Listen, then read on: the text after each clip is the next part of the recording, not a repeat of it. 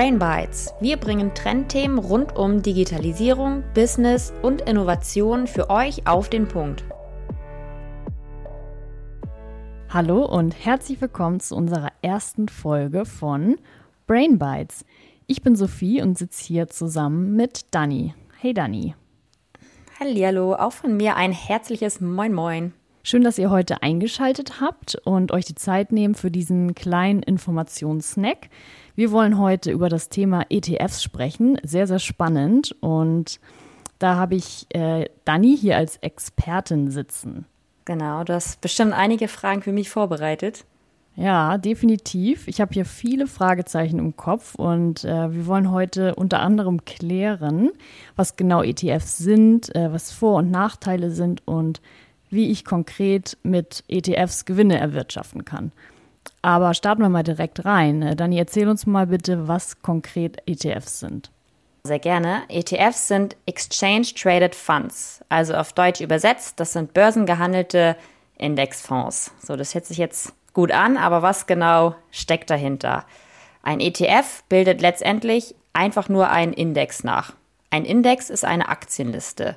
Da gibt es beispielsweise ähm, ja, viele verschiedene Indizes, wie zum Beispiel den DAX oder auch den Weltaktienindex, den MSCI World. Also wenn ich jetzt mal beim DAX bleibe, der DAX ausgeschrieben ist der deutsche Aktienindex, also eine Aktienliste, die die größten und liquidesten Unternehmen des deutschen Aktienmarktes ähm, beinhaltet. So, ein ETF macht letztendlich nichts anderes, als genau diesen Index nachzubilden. Also sprich, da steckt keiner hinter und sucht irgendwelche Aktien aus, sondern das ist wirklich dieser Index nachgebildet. Genau, also wie der Dame schon sagt, ein börsengehandelter Indexfonds. Kannst du uns dafür ein kleines Beispiel nennen? Mhm, klar, also ich habe eben ja schon mal den DAX angesprochen, also den deutschen Aktienindex. Dieser Index zeigt ja, wie viel die 30 größten börsennotierten Unternehmen in Deutschland wert sind. Also ein ETF, der jetzt genau diesen DAX äh, abbildet, kauft genau diese 30 Aktien nach und das natürlich auch im komplett gleichen Verhältnis und dementsprechend entwickelt sich der ETF-Wert genauso wie der DAX. Wie steht es da um ein Risiko? Weil ich investiere ja in viele verschiedene Firmen, oder? Genau, also es ist nicht so wie bei einer Aktie, dass du wirklich einfach nur auf eine Aktie, also auf ein Pferd setzt, wie du schon sagst. ETFs sind oder bestehen aus vielen verschiedenen Aktien, also sind so oder so schon breit diversifiziert. Also du investierst direkt in verschiedene Unternehmen. Wenn ein Unternehmen beispielsweise pleite geht, ist es in dem Sinne egal. Also dein Geld ist nicht direkt weg, weil du hast ja noch viele andere Unternehmen. Also beispielsweise DAX, du hast noch 29 andere Unternehmen, die gut performen können. Also von daher dein Risiko ist, wenn wir jetzt mal im Vergleich zu Aktien oder verschiedenen Zertifikaten ähm, das Ganze sehen, ist dein Risiko relativ gering. Wenn wir das jetzt aber natürlich mit anderen klassischen Möglichkeiten vergleichen, sein Geld anzulegen, ist das Risiko natürlich wieder höher.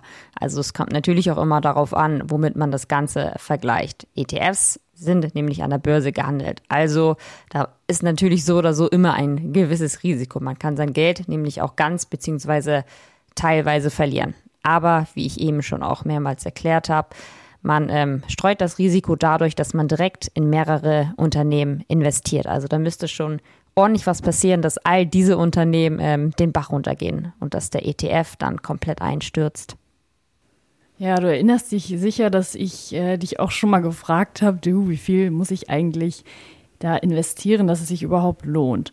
Also was würdest du unseren äh, ZuhörerInnen raten? Wie viel Geld sollten sie ähm, freimachen können, sage ich mal, um überhaupt damit zu starten?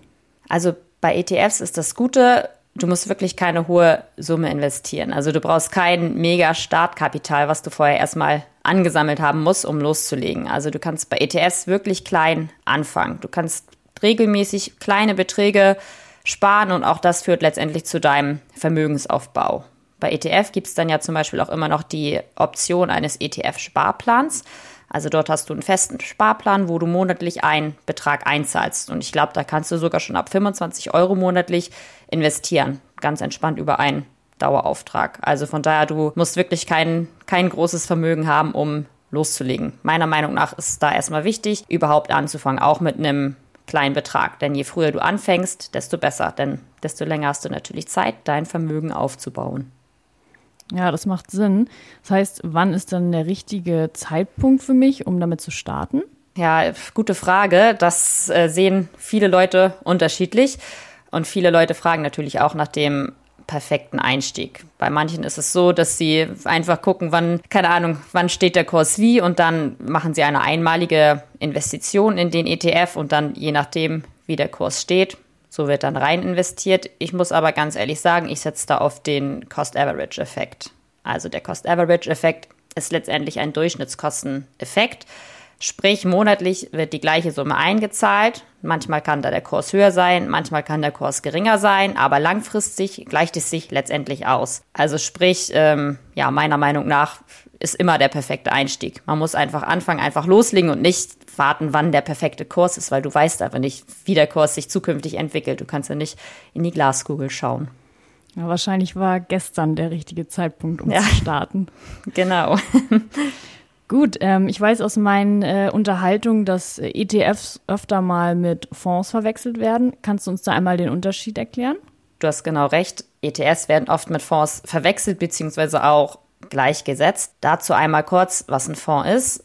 Ein Fonds, genauso wie ein ETF, investiert in mehrere Aktien oder Anleihen. So der größte Unterschied zum ETF ist eigentlich, dass ein ähm, Fonds, ein klassischer Investmentfonds, aktiv gemanagt wird. Also das heißt, es gibt wirklich einen Fondsmanager, also eine Person, der oder die individuell Titel auswählt und diese dann letztendlich kauft. Also wenn ein Unternehmen gut performt, wird das, werden Aktien von dem Unternehmen gekauft und diese werden dann in den Fonds gepackt. Umgedreht aber genauso. Also wenn eine Aktie beispielsweise nicht gut läuft, nicht gut performt, dann wird diese vom Fondsmanager Manager wieder verkauft. Also diese Person hat den Fonds eigentlich durchgehend im Blick und versucht diesen zu steuern, beziehungsweise ja, den Fonds zu optimieren oder die Rendite letztendlich zu maximieren. So, das heißt natürlich aber auch, dass man mehr Kosten hat.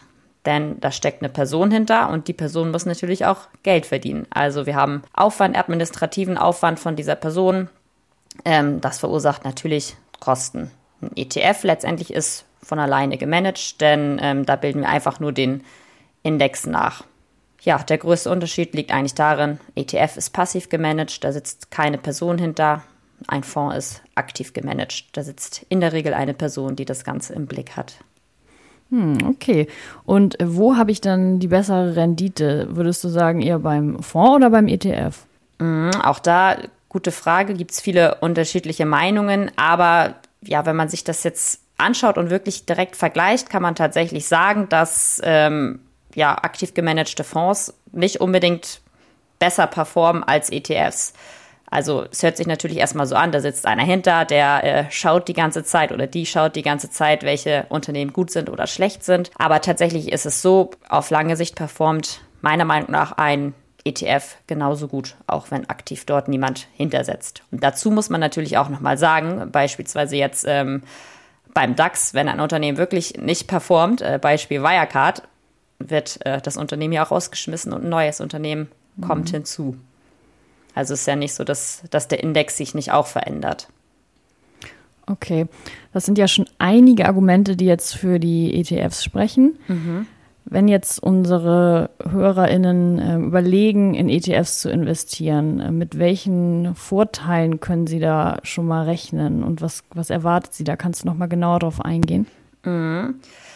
Genau, also wenn man das jetzt mit oder wenn man ETFs mit anderen Produkten auf dem Finanzmarkt vergleicht, ist es bei den ETFs wirklich relativ einfach zu investieren. Also man braucht nicht wirklich viel Wissen, man kann relativ schnell loslegen. Zweiter Punkt ist, du brauchst kein großes Budget, hatte ich ja eben auch schon erzählt. Es gibt Sparpläne ab monatlich, beispielsweise 25 Euro. Heißt auch, du kannst langfristig dein Vermögen aufbauen, das ohne viel Stress. Also es gibt natürlich auch Leute, die eigentlich gar nicht großartig Lust haben, sich mit Rente, was auch immer, zusammen äh, auseinanderzusetzen. Also von daher kannst du einmal deinen ähm, Sparplan abschließen und zahlst dann dein Leben lang ein und baust so langfristig dein Vermögen auf. Genau, aber das ist natürlich von Person zu Person unterschiedlich. Andere Personen möchten dann natürlich auch mehr investieren und informieren sich weiter.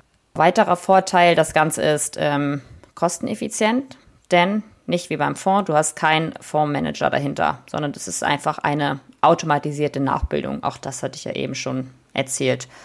damit einhergehend, ähm, da ein ETF einen Index nachbildet, ist das Ganze auch transparent. Du kannst nämlich genau sehen, welche Firmen stecken dahinter. Beim ETF, aber natürlich auch beim Fonds ist es so, dass du generell schon mal eine Risikostreuung hast, denn du investierst nicht einfach nur in ein Unternehmen, sondern direkt in mehrere Unternehmen. Genau, und das waren so die Vorteile von meiner Seite aus zusammengefasst. Ja, was ich persönlich mega spannend finde, ist die Tatsache, dass ich langfristig Vermögen aufbauen kann, mhm. nebenbei quasi, also ohne mich da aktiv monatlich immer wieder mit auseinanderzusetzen und mir Entwicklungen äh, anzuschauen, so, sondern mit dem Wissen ist genau, es richtig. langfristig aufgebaut und ich muss da nicht immer jeden Tag reingucken. Das ist schon ein klarer Vorteil. Genau. Und unabhängig davon, ob du eine Person bist, die sich wirklich damit auseinandersetzen will oder die sich nicht damit auseinandersetzen will. Also mhm. ja, das ist Stimmt einfach relativ einfach und ohne viel Stress. Ja. Aber das hört sich jetzt fast ein bisschen zu perfekt an. Es gibt doch sicherlich auch Nachteile von ETFs, oder? Mhm. Also ich muss persönlich tatsächlich sagen, ich bin äh, pro ETF. Also ähm, ich finde geoutet. ETF, geoutet, ich finde ETFs gut, was aber natürlich auch daran liegt, dass es nicht so viele Nachteile gibt, wenn man am Finanzmarkt aktiv sein will. Also um einen Nachteil mal zu nennen, hatte ich glaube ich eben auch schon mal kurz angeteasert, bei allem, was du an der Börse machst, hast du natürlich ein Verlustrisiko. Also alles, was an der Börse gehandelt wird, kann letztendlich am nächsten Tag auch weg sein oder kann natürlich marktüblichen Schwankungen unterliegen. Aber auch hier, meiner Meinung nach, ETFs ja, birgen ein relativ geringes Risiko. Okay, nehmen wir mal an, mein ETF ist eine kleine Goldgrube und ich mache ordentlich Gewinne mhm. damit. Ähm, bekomme ich dann das Geld direkt ausgezahlt oder wie funktioniert das? Mhm, also auch da gibt es Unterschiede. Man unterscheidet nämlich zwischen ausschüttenden ETFs und zwischen thesaurierenden ETFs.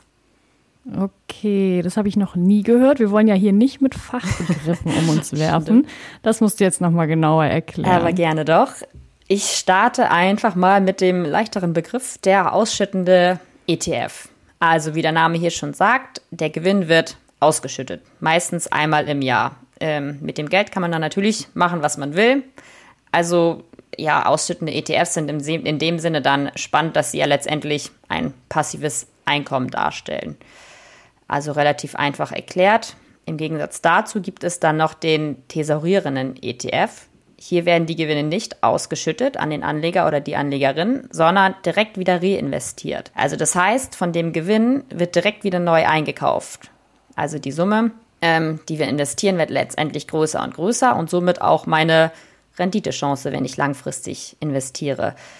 Dazu, mhm, okay. ja, dazu auch nochmal der Stichpunkt, kennst du wahrscheinlich noch aus der Schule, Zinseszinseffekt. Also das mhm. bedeutet, wenn du deine erzielten Gewinne wieder reinvestierst, ähm, genau, verdienen wir mit dem Geld aus den Gewinnen weiteres Geld. Also da sagt man ja auch immer so schön zu, man lässt das Geld für sich arbeiten. Also je mehr Geld man anlegt, desto mehr arbeitet das Geld letztendlich auch für dich. Also hier haben wir dann einen exponentiellen Anstieg. Das war es jetzt aber auch mit Mathe und Schule. Danke, das reicht dann auch. Ähm, das heißt, wenn ich jetzt aus meinem investierten Geld noch mehr Geld machen will, dann wäre der tesorierende ETF die richtige Wahl. Genau, das hast du goldrichtig verstanden. Top. Und ähm, wenn ich jetzt Gewinne erwirtschafte damit, dann heißt es natürlich auch, dass ich Steuern zahlen muss. Wie genau läuft das ab? Ja, okay, das versuche ich jetzt mal kurz und knackig und einfach zu erklären. Wie du schon sagst, wenn du Gewinne erzielst, musst du natürlich auch Steuern bezahlen. In der Regel ist es so, dass du dann 25% Abgeltungssteuer bezahlst 5,5 Prozent Soli, also Solidaritätsbeitrag und gegebenenfalls dann noch Kirchensteuer. Ich glaube, das liegt so bei 8 bis 9 Prozent. Ich sagte jetzt schon in der Regel, also gerade bei Steuern gibt es wirklich immer Ausnahmen, aber ich gehe jetzt einfach mal von diesem ähm, ganz einfachen Normalfall aus. Genau, der größte Posten, das sind die 25 Prozent Abgeltungssteuer. Die Abgeltungssteuer ist eine sogenannte Quellensteuer, das heißt, sie wird direkt an der Quelle einbehalten. Sprich, deine Depotbank berechnet die Steuern automatisch, also behält die Steuern von dir direkt ein und überweist sie ans Finanzamt. Du als Privatanleger hast also in der Regel nichts weiter zu tun. Das vielleicht einmal so kurz und knapp. Und noch hinzuzufügen als Info oder als spannende, wichtige Info, es gibt einen sogenannten Sparerpauschbetrag. Der liegt bei 801 Euro. Das heißt, Kapitalerträge bis zu 801 Euro kannst du komplett ähm, steuerfrei beziehen. Dazu musst du nur einen Freistellungsauftrag bei der Depotbank einrichten. Das ist auch wirklich ziemlich einfach. Da wirst du relativ leicht und gut durchgeführt von der Depotbank selber. Ah, okay, das ist schon mal gut zu wissen. Wusste ich auch gar nicht mit dem, mit dem Freibetrag quasi. Mhm. Und ähm, was für ETFs gibt es denn überhaupt? Du hast jetzt ja vorhin mit dem DAX zum Beispiel schon einige Beispiele genannt. Ja, also da gibt es wirklich komplett viele ETF-Themen, ETF-Kategorien. Also es gibt wirklich ein ganz, ganz großes Angebot mit unterschiedlichen Schwerpunkten und unterschiedlichen Kategorien. Da muss jeder dann natürlich selber wissen, wo, wo oder worein er investieren möchte, in was er investieren möchte, ob da vielleicht ethische Punkte mit einhergehen. Also von daher, da gibt es wirklich eine ganz große Auswahl. Und konkret hast du ein paar Beispiele für uns? Gerade ein kleines Déjà-vu, weil ich dich sicherlich schon mal genau das gefragt habe. So, Dani, in welche ja. ETFs soll ich investieren? Ja, stimmt. Ähm, ja, ich kann dir da gerne mal einen kleinen oder den Zuhörern mal einen kleinen Abriss geben. Es gibt ETFs, zum einen beispielsweise mit Fokus auf bestimmte Regionen. Also beispielsweise auf Europa. Da würde es dann den MSCI Europa geben. Dann gibt es welche mit Fokus auf Ländern. Also wenn wir mal beim, bei Deutschland bleiben, ähm, hätten wir da beispielsweise den DAX. Aber auch weg vom geografischen gibt es da wirklich viele verschiedene Kategorien. Zum Beispiel ETFs nach verschiedenen Branchen. Also da sind wir dann zum Beispiel bei erneuerbaren Energien oder verschiedenen Technologien. Genau, oder ja, auch ETFs nach Themen. Nachhaltigkeit ist ja auch gerade ein ganz wichtiges Thema. Oder Technik, wie zum Beispiel den Nasdaq, mal ganz deutsch ausgesprochen. Mhm. Genau, und dann gibt es natürlich auch welche, die sich auf die große, weite Welt konzentrieren, wie beisp beispielsweise den MSCI World. Ja, das jetzt mal so als kleinen Abriss. Ich hoffe, das reicht dir. Ja, sehr schön. Also ich sehe, da gibt es äh, viele verschiedene Bereiche, in denen es dann unterschiedliche ETFs gibt. Ähm, wie ist es denn? Macht es Sinn, dass ich dann ein ETF kaufe oder mehrere? Weil in einem ETF sind ja schon mehrere Aktien abgebildet. Genau, also wie du schon sagst, mit selbst mit einem ETF ist man ja schon relativ gut diversifiziert, da man ja so oder so schon auf mehrere Unternehmen setzt. Also da kommt es dann natürlich immer darauf an, erstmal, wie viel Geld man zur Verfügung hat. Ähm, ja, also ich finde, wie ich auch eben schon gesagt hatte, generell überhaupt wichtig, dass man was macht, dass man investiert, auch wenn es nur in Anführungsstrichen ein ETF ist. So, wenn wir jetzt aber mal wieder ähm, aus Risikosicht sprechen, ist das natürlich immer gut, sich noch weiter zu diversifizieren. Also sich breiter aufzustellen und in mehreren Bereichen, Ländern beispielsweise aufzustellen. Also Länder habe ich jetzt eben gerade schon gesagt, wenn beispielsweise die deutsche Wirtschaft in einer Krise steckt, muss das ja nicht zwangsweise heißen, dass es auch in anderen Ländern so ist. Also wenn jetzt dein, dein deutscher DAX, dein ETF nicht so gut performt, dann hast du vielleicht einen anderen Index oder einen anderen ETF, der wiederum gut performt. Also ganz generell würde ich sagen, ich würde immer versuchen, mich breit aufzustellen, auch über ETFs hinweg. Da gibt es ja Aktien, Immobilien, Peer-to-Peer, -Peer, was auch immer. Da hat man jeweils natürlich andere Risikoklassen. Je mehr Risiko, desto mehr Rendite. Je weniger Risiko, desto weniger Rendite.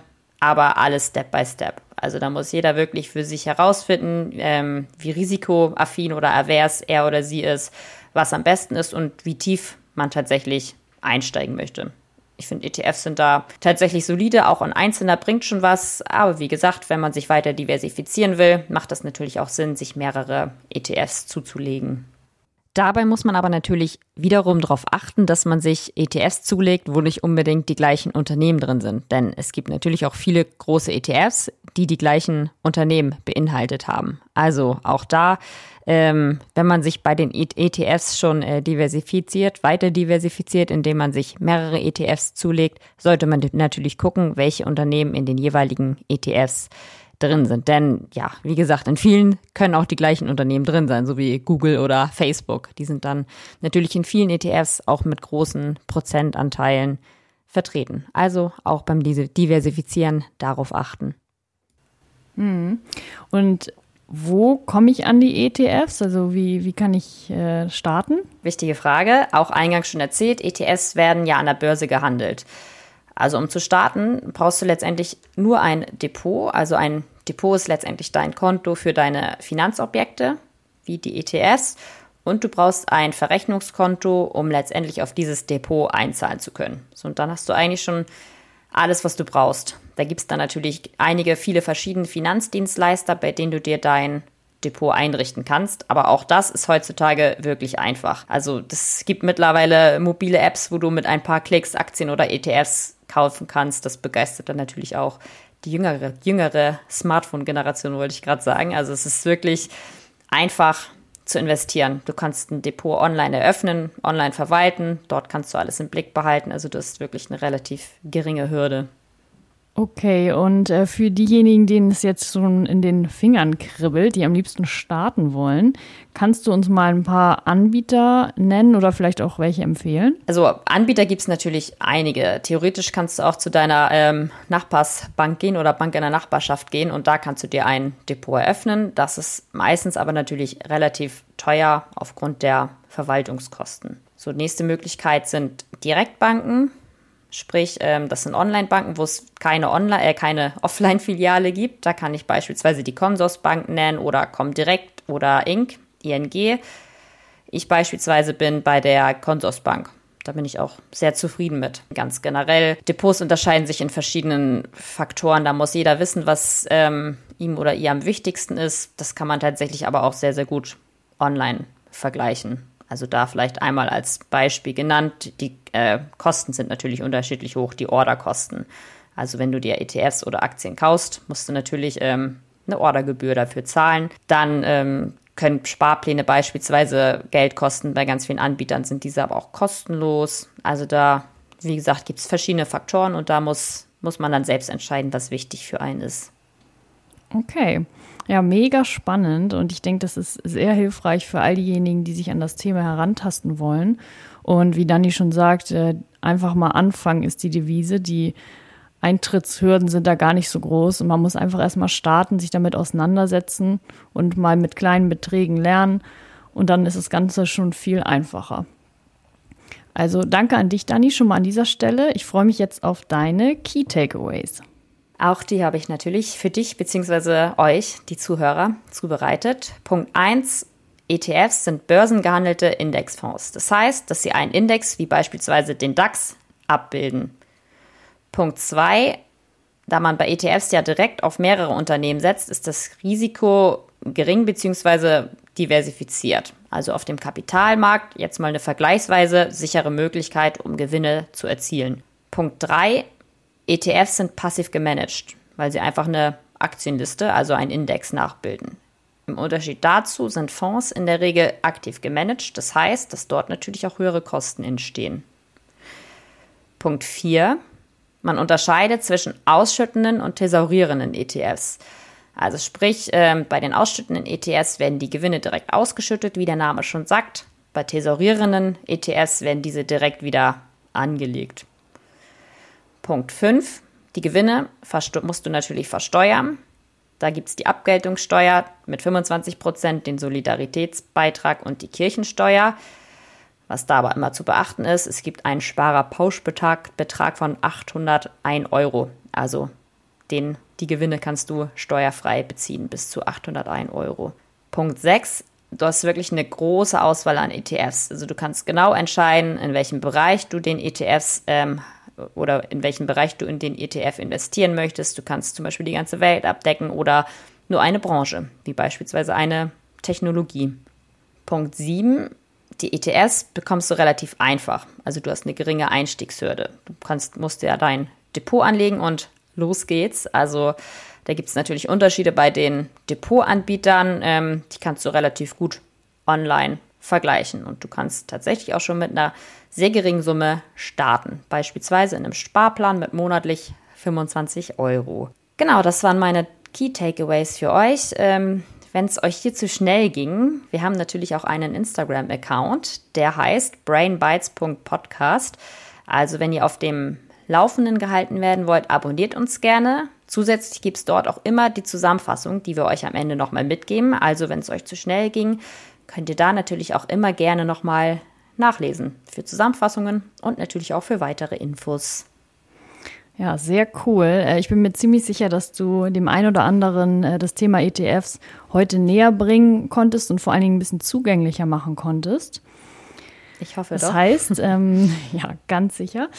Ähm, ja, Dann sind wir auch am Ende unserer ersten Folge anbelangt. Ich möchte jetzt gern nochmal anteasern, worum es beim nächsten Mal geht, denn in der zweiten Folge wollen wir uns dem Thema Pinterest widmen, nämlich ob Pinterest eine Suchmaschine ist oder ein Social-Media-Kanal.